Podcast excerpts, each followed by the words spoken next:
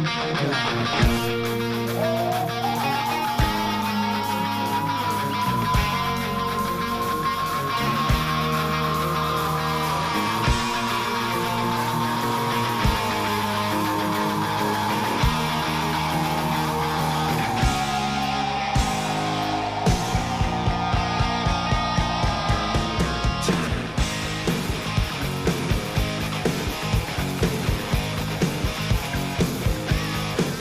arrancaron por el 80 y pico, pero eh, creo que más principio del 90 ahí agarró un montón de...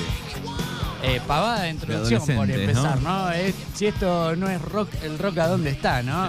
este, bueno, estamos hablando para quienes son un poco neófitos en la materia, estamos hablando ni más ni menos que de los Guns N' Roses, ¿sí? Una banda que marcó época, como decía Manu, los amos de la música de finales de los 80 y principios de los 90. Una banda, Manu, que surgió este, en los alrededores de Sunset Strip, ¿no? Pleno Hollywood, Los Ángeles, California. Ahí surgió de la, este, si se quiere, eh, separación de dos grupos que pasaron a formar parte de uno solo. ¿sí? Por un lado estaban los Hollywood Roses, donde el líder era Axel, ¿no? el cantante a quien describíamos hace un rato, ¿no? el flaco de, mechas largas, pañuelo, eh, pollera escocesa, con esa voz tan particular, ¿no? esos aullidos que, que pegaba Axel.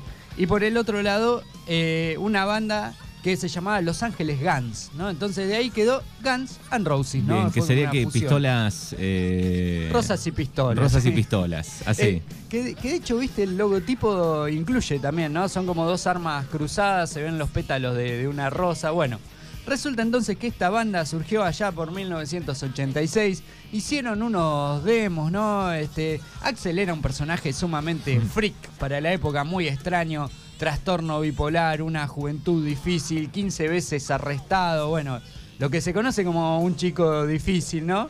Y vamos a ver que eso va a derivar en que la banda tuvo, fue una montaña rusa su carrera, ¿no? Mucha cantidad de miembros, peleas, separaciones, discusiones, etcétera. Pero claramente él era, digamos, la, la cabeza de este proyecto artístico y debuta en el 1987. El otro día justo habíamos estado hablando de eso, Manu. ¿Qué pasa cuando un artista debuta y la descose de tal manera que después es muy difícil de replicar? Porque estos muchachos en 1987 debutan con un disco llamado Appetite for Destruction que vende, no, esto es increíble, 35 millones de copias. No, es como si la población de Argentina de esa época, cada habitante hubiese tenido un CD. ¿No? ¿Cuánta plata han hecho, no? Todos. No, una cosa descomunal. Y, Ellos, discográfica, representantes. y como dice el dicho, esto era el principio nomás. En el álbum debut nomás pegaron 35 millones de copias. Es una cosa, un récord hasta el día de hoy, ¿eh? Bien, 1987. 1987. Bueno, tiene canciones muy hard, ¿no? Como esta, la de Welcome to the Jungle. Y otras que también han pasado a ser armonías íconos como Paradise City.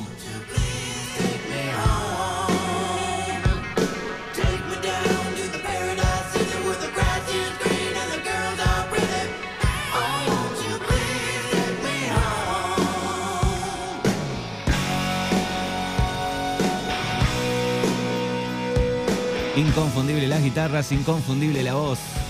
Bueno, hablamos de que Axel Rose era el miembro principal de la banda y sin lugar a dudas el- la figura que destaca como actor secundario acá es Slash, el Eh. mítico guitarrista, ¿no? Galera, eh, un Raro Slash. rulos por doquier, eh, gafas negras. La, la- la cara de Slash es prácticamente irreconocible, ¿no? Si uno lo viera con el pelo corto y sin esas gafas negras y sin la galera, ¿quién es? tal cual, ¿no? Bueno, un guitarrista también impresionante, Slash.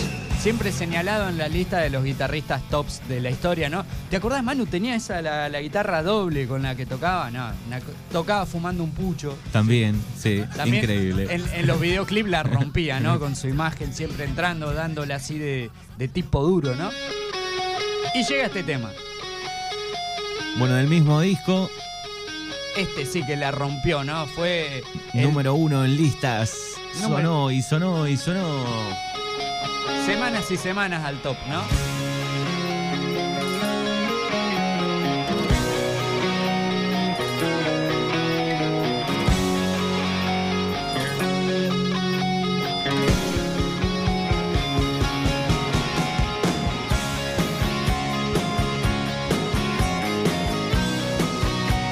Dice por acá en el 41 38 80. Fui fan total de los Guns. En mi adolescencia, en el 90, tenía póster colgados por toda mi habitación.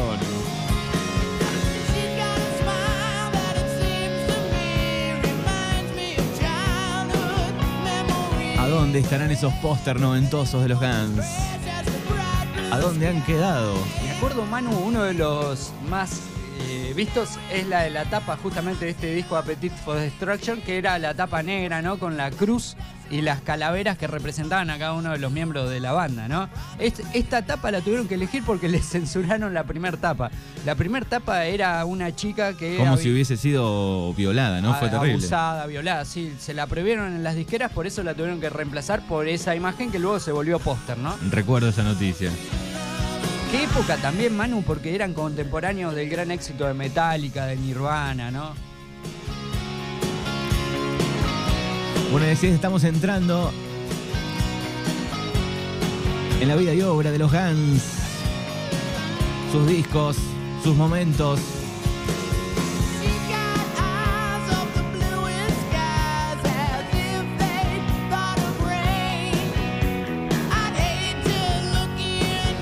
tres canciones, éxitos de su primer disco, 1987. Absoluto, no pegaron estos tres temas, sobre todo este último, Sweet Child of Mine, esto los catapultó a una fama mundial y empezó las, giras de Guns N' Roses, quizá una de las, de las bandas que mayor cantidad de kilómetros ha recorrido, giras que duraban meses, en el medio bolonquis por doquier. Eh, uno repasaba la historia, han tenido líos, pero de todo tipo y color por todos lados, ¿no? Eh, peleas con guardias de seguridad, con fotógrafos, eh, fans que desgraciadamente han fallecido en medio de avalanchas. Acá, Manu, hubo una cosa tremenda, ¿no? En la, primera vez que vinieron a Buenos Aires, en el año 1993, eh, y eso está registrado por las cámaras, ¿no?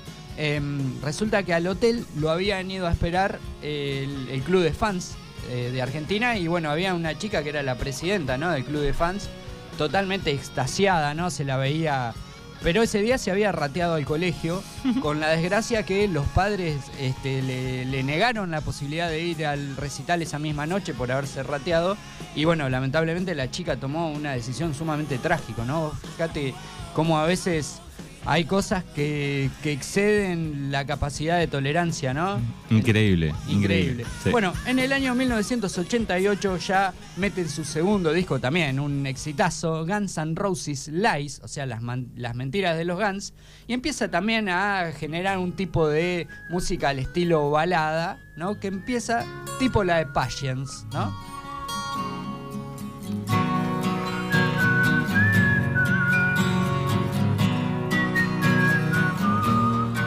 Muy linda letra esta, ¿eh?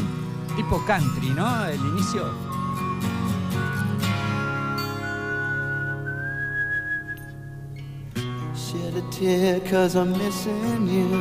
Y además no tenían problema con la duración, con los tiempos. Eran canciones largas. Canciones muy largas, ¿no? Muy difíciles de transformarlas en éxitos radiables y sin embargo ellos lo, hacían. ¿Te acuerdas? Habíamos estado hablando de eso cuando a Freddie Mercury no lo dejaban este, poner Rapsodia Bohemia porque excedía todos los tiempos. Exactamente, y acá si chequeas un poco, los éxitos son largos. Siete minutos, ocho minutos, nueve minutos. Canciones que hoy en día no las pasamos Sería imposible, me parece hoy. Igual siempre me da miedo el fenómeno de que en algún momento las canciones duren un minuto y ya ahí no me gustaría. Sí, sí. ¿Te acordás antes estaba la mágica fórmula de los tres minutos, ¿no? Que más de eso no podían exceder. Es como que un 13 está bien. Sí, sí, ya más. A los Beatles, por ejemplo, el productor les insistía mucho en eso, ¿no? En que durar menos de tres minutos porque si no, después se complicaba para el mainstream, ¿no?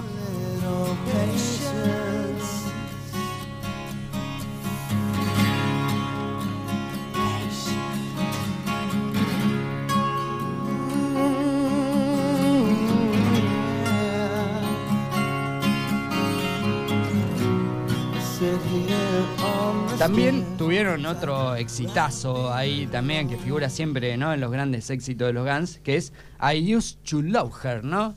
La amaba.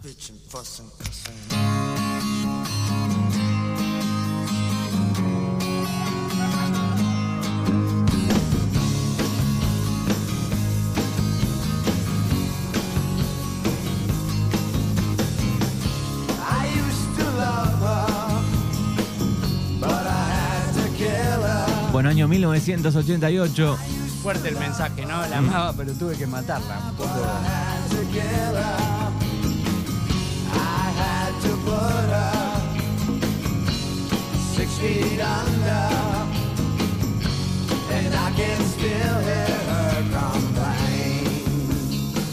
Y con el siguiente tema también, acá Axel tuvo unos bolonquis bastante importantes, ¿no? El tema se llama One in a Million y resulta que en el medio de la canción nombra la palabra niggers, ¿no? Que es como una manera eh, despectiva de referirse a individuos afroamericanos y también utiliza la palabra fagot, que en inglés significa maricas, ¿no? Entonces se empezó a hablar de que eh, Axel era racista y también homofóbico, ¿no? Entonces él tuvo que salir a defenderse. Lo habían contratado para una serie de conciertos luego de la muerte de Freddie Mercury eh, para la lucha contra el SIDA y bajaron a Guns N' Roses justamente por la letra de esta canción. Axel después se trató de justificar diciendo que estaba enojado con unas personas de color que le habían robado y con unas cosas que le habían gritado y qué sé yo. Entonces escribió enojado la letra y así la sacaron, ¿no? Pero lo bajaron de, Sí, vos, del show. vos sabés que esto también eh, le trajo mucho problema con Slash. Eh, Axel Rose y Slash, digamos, eran un dueto increíble en el escenario, pero nunca tuvieron una relación así muy de amistad. De hecho, eh, Slash era de madre negra y de padre blanco, así que también esta canción él se negó directamente a tocarla en, en los shows luego de la repercusión que tuvo una vez que la sacaron en el disco, ¿no? Claro. Bueno, estaba pensando en algún docu que vi, eh, giras muy largas, ¿no? Hay una por ahí, principio de los 90, que dura dos y, dos y pico de años. Increíble. Sí, sí, Tuvieron dos años y pico. Dos años de gira. Y además las cosas que pasaban en las giras, ¿no? Este, de pioles. En, en Colombia estuvieron a punto de morir electrocutados porque tocaron en medio de una tormenta eléctrica. Habían sobrevendido las entradas, 40.000 entradas sobrevendieron más que nada. Eh, líos afuera con la policía, ¿no? Este, una cosa antológica, ¿no? Bueno, Y- y de este disco también. Y los Guns también, eso te iba a decir, eran asiduos este, realizadores de covers, ¿no? Y en este caso decidieron versionar un tema de Bob Dylan, ¿no? Un tema de la década del 60, conocido como Knocking Heaven's Door. Me gusta la versión de, de Bob Dylan, es linda. Sí. Pero esta también me gusta. Y esta terminó como sobrepasando quizá a la Claro. original, ¿no? Es un poco más romántica esta. Sí, sí, sí. Más dulce. ¿Cómo metían balada, no? Muy bien.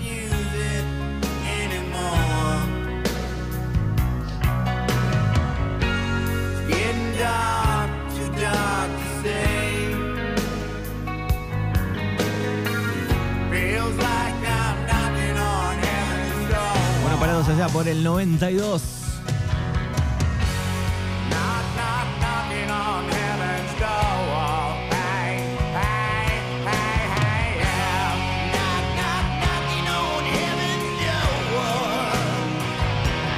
Bueno, y- inimitable estribillo y coros, ¿no? Imposible de imitar. Tremendo.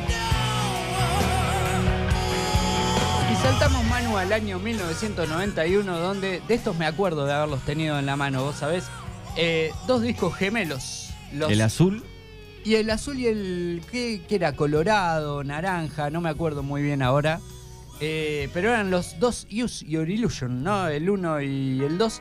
Estamos año 1991. Vos fijate que la banda solamente tenía 5 años y no habían parado de producir éxitos, giras y problemas, ¿no? Es una, una combinación letal. Y tenemos esta balada, ¿no? Don't Cry.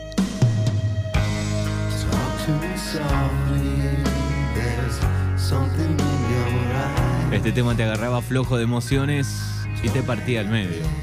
Absolutamente. Además con el videoclip, ¿no? De fondo.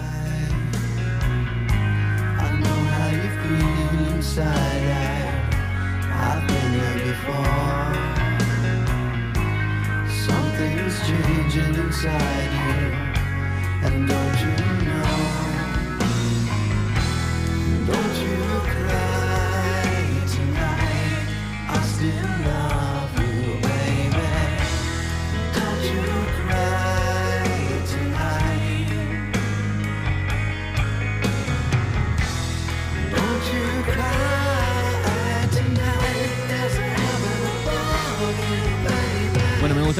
Esas bandas ochentosas o noventosas que podían hacer un rock allá arriba y tener su momento de balada, ¿no? Tal cual, vos, vos sabés que pensaba justamente en eso, ¿no? Era una fórmula irresistible. Uno piensa en las bandas del momento, ¿no? Aerosmith, eh, Metallica y Incluso todo. hasta un Bon Jovi podía hacer eso también. Bon Jovi también, ¿no? Este, eso de fusionar, ¿no? El hard, el hard rock al palo en algunos temas y después bajar así a las baladas y también cómo, por eso tenía toda una ciencia, ¿no? De la producción de cómo alternar los temas, ¿no? Para que el disco resulte escuchable de una sola tirada, ¿no? Exactamente. Se discutía mucho, ¿no? En qué lugar iba cada canción. cuáles iban a ser los sencillos, ¿no? Después pasamos a otro lento también buenísimo, Stranger. Este tiene un videoclip, Manu, que fue multipremiado. Eh, es como, digamos, la escena inicial es la de un allanamiento en la casa de Axel, ¿no? Que evidentemente ahí hubo algún crimen. Empezó, ¿no es cierto?, To- toda esta historia de hacer de un videoclip eh, como si fuese el capítulo de una serie, ¿no? 9 minutos 23 dura esta canción. Esas guitarras de Slash, ¿no? Así que 1991 aquí. 1991.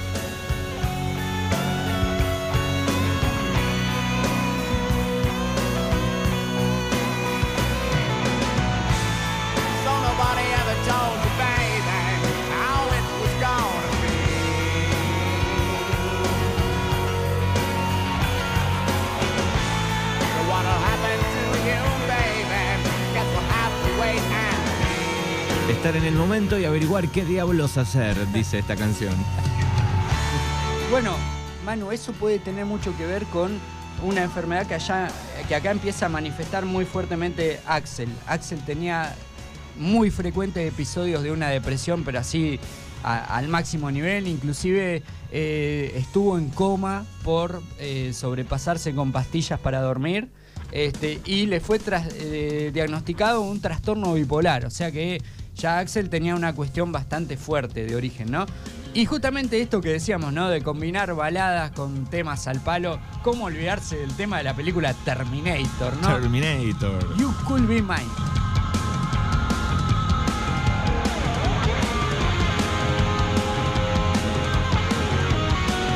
Otro videoclip mítico que combinaba las imágenes de la película con las imágenes de la banda, ¿no? Era muy clásico en la época eso también. Sí. Mezclar las dos cosas.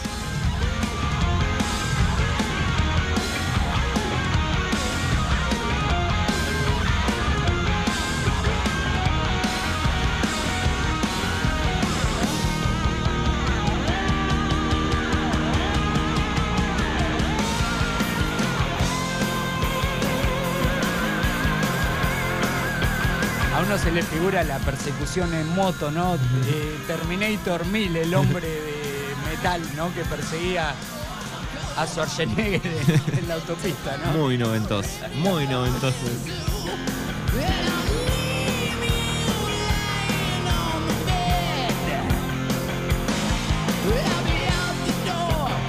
Que supongo algún fin de semana la dan en Space. Ni hablar, sí, esas películas retro que meten.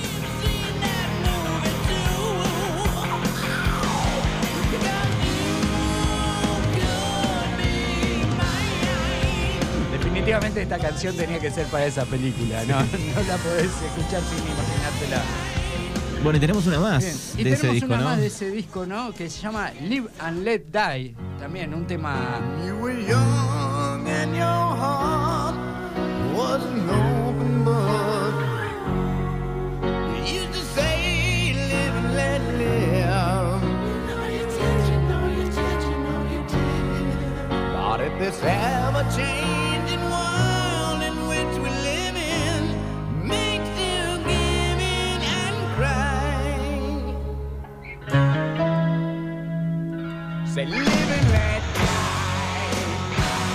Y así estamos en este martes en Mañanas Urbanas con Fabri Machinena repasando los discos, la historia de la banda Guns N' Roses.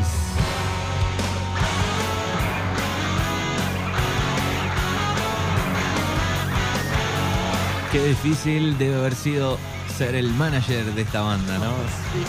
encima todos peleados, ¿no? Claro. Eh, impresionante, ¿no? Los solos de guitarra de Slash son una locura. Tremendo después cuando ya vamos a estar hablando un poco de esto, pero cuando Slash tuvo que ser reemplazado, ¿a quién contratás para que ¿A quién sumamos? llegue a, a ese nivel de perfección, ¿no? Bueno, Live and Let Die, entonces, otra de esas canciones con un gran inicio, ¿no? Casi coral.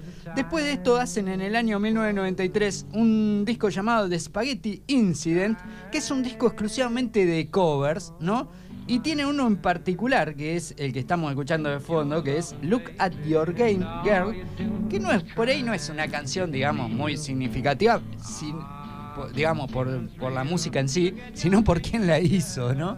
El autor de esta canción es alguien del que hablamos en la biografía del año pasado, Manu, un asesino serial de los más tristemente célebres de la historia, que es Charles Manson. Al parecer Axel Rose se empezó a cartear con Manson, que este- en ese momento estaba condenado a perpetua, eh, y empezaron a sostener una amistad y de hecho Axel Rose en muchos conciertos usaba una remera con la cara de Mason, lo cual imagínate, ya todas las críticas que le habían hecho por racista, homófobo, qué sé yo, ahora también defensor de asesinos seriales, ¿no? Y la canción es Look at Your Game Girl.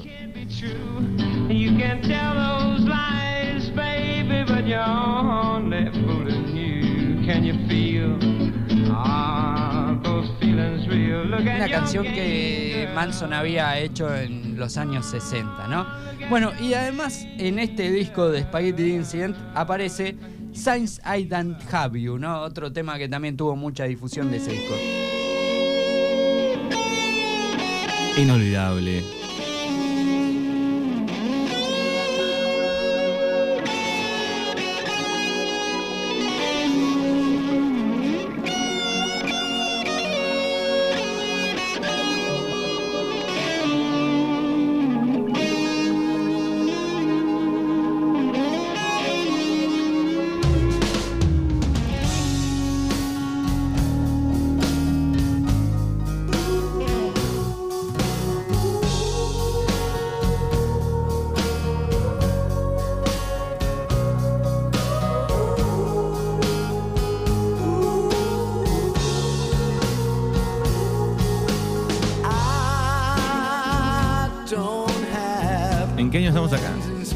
En 1993, este es un cover de una canción de los años 60, ¿no? Claro. Y se ve bien cómo tiene esa estructura, ¿no? De lento.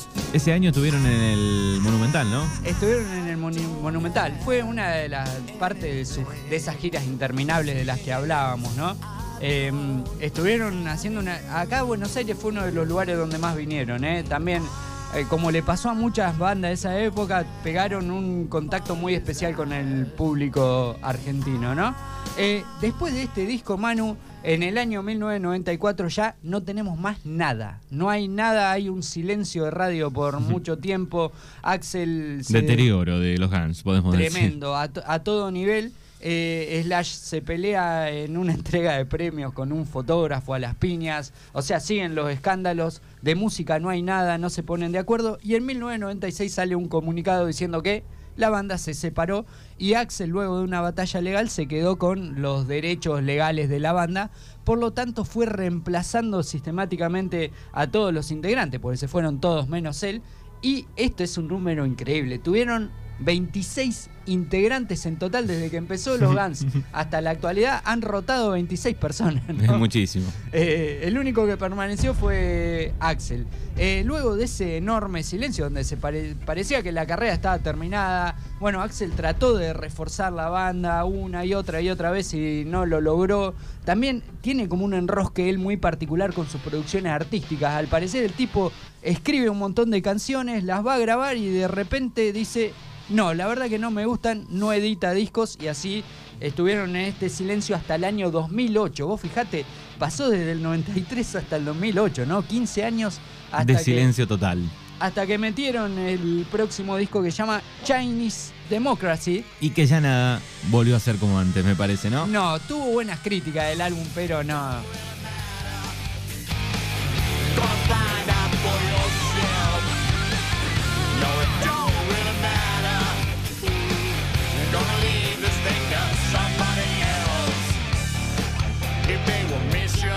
También tenemos otro tema para rescatar de este disco que se llama Better, pero tampoco, digamos, es muy referenciado, ¿no? Bueno, el cantante, estaba buscando acá, el cantante Ozzy Osbourne de Black Sabbath, Sí. dijo en algún momento, podrían haber sido los próximos Rolling Stone, esta banda. Exactamente, ¿no? Y lo dijo Ozzy Osbourne, que algo conoce de eso. Algo pero sabe. resulta que, claro, la- las particularidades de los integrantes de la banda, ¿no? Los problemas de fondo, eh, el hecho que no existiese una amistad de fondo, como sí pasaba con los Rolling, hicieron que a la primera de cambio la banda se, se desarmara, no pudiese resistir toda esa vorágine en la que estaba metido, ¿no? Pero quizás sí, vos fijate, ¿no, Manu? Eh, tuvieron la formación así, base, base, tuvo seis años de carrera y metieron tres discazos, ¿no? Pero después no, no lo pudieron sostener.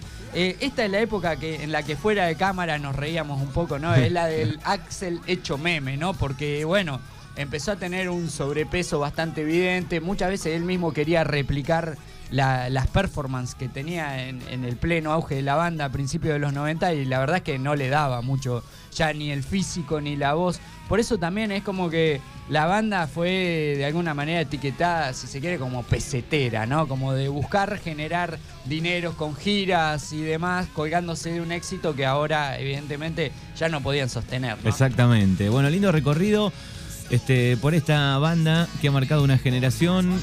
Sí, digamos que la banda sigue activa. Claro, En después el- regresaron Slash en un momento, ¿no? 16, en el 2016, 17. o sea que hace poquito tiempo se volvió a conformar Slash y Duff. Duff era el bajista con el cabello rubio así, estridente. Bueno, ya volvió, digamos, a ser un poco más la esencia de los Guns que todos conocimos, pero obviamente ya quedan lo- los retazos nomás de lo que Los restos de los Guns. Exactamente.